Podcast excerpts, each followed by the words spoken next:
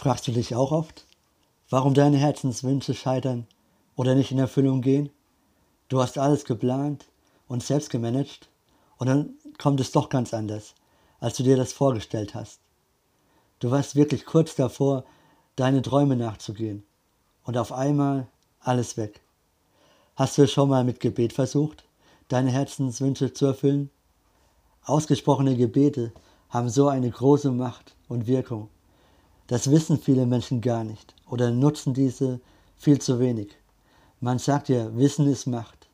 Aber was nützt es, wenn man sein Wissen nicht anwendet? Gott liebt uns Menschen alle gleich und er möchte nur unser allerbestes. Aber von alleine kommt Jesus nicht auf uns zu, wenn wir ihn nicht in unser Leben und Alltag einladen. Gebete haben so eine große Macht und Wirkung. Steht auch in der Bibel. Zum Beispiel 1. Thessalonicher 5, 16 bis 18. Freut euch alle Zeit, betet ohne Unterlass, seid in allem dankbar, denn das ist der Wille Gottes in Christus Jesus für euch. Oder Markus 11, 24. Darum sage ich euch, alles, was ihr auch immer im Gebet erbittet, glaubt, dass ihr es empfangt, so wird es euch zuteil werden. Oder Römer 12,12. 12. Seid fröhlich in Hoffnung, in Bedrängnis haltet stand, seid beharrlich im Gebet. Oder Kolosser 4,2.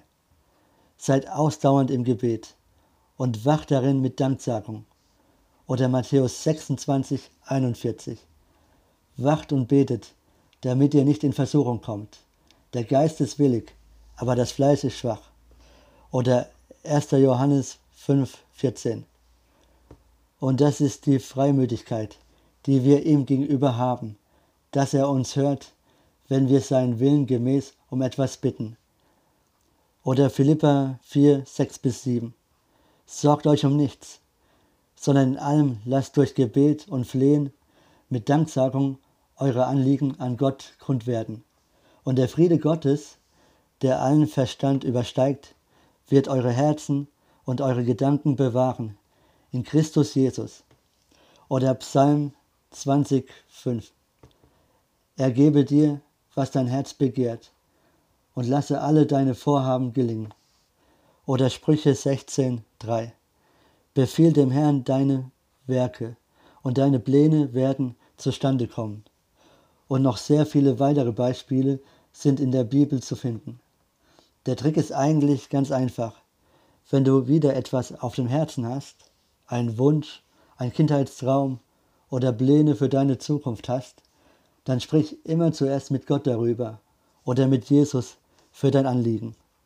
Bitte ihn für deine Ziele in seinem Namen, in Klammer, zum Schluss, Gebetsende, letzter Satz, in Jesu Namen, Amen, Klammer zu. Und bedanke dich gleichzeitig bei ihm und glaube daran, dass er deinen Wunsch, Ziel, Vorhaben segnen und erfüllen wird. Bete täglich darum. Lass nicht locker und sei geduldig, wenn es ein paar Tage oder Wochen dauert. Aber Gott wird sich darum kümmern. Genauso müssen wir auch planen, nämlich immer mit Gott. Denn nur so kann der Glaube und die Gottesbeziehung auch wachsen. Gott um etwas bitten, daran glauben, dass Gott sich darum kümmert und sich bei Gott dafür bedanken. Das sind die drei Dinge, die wir beachten müssen. Probier es das nächste Mal aus.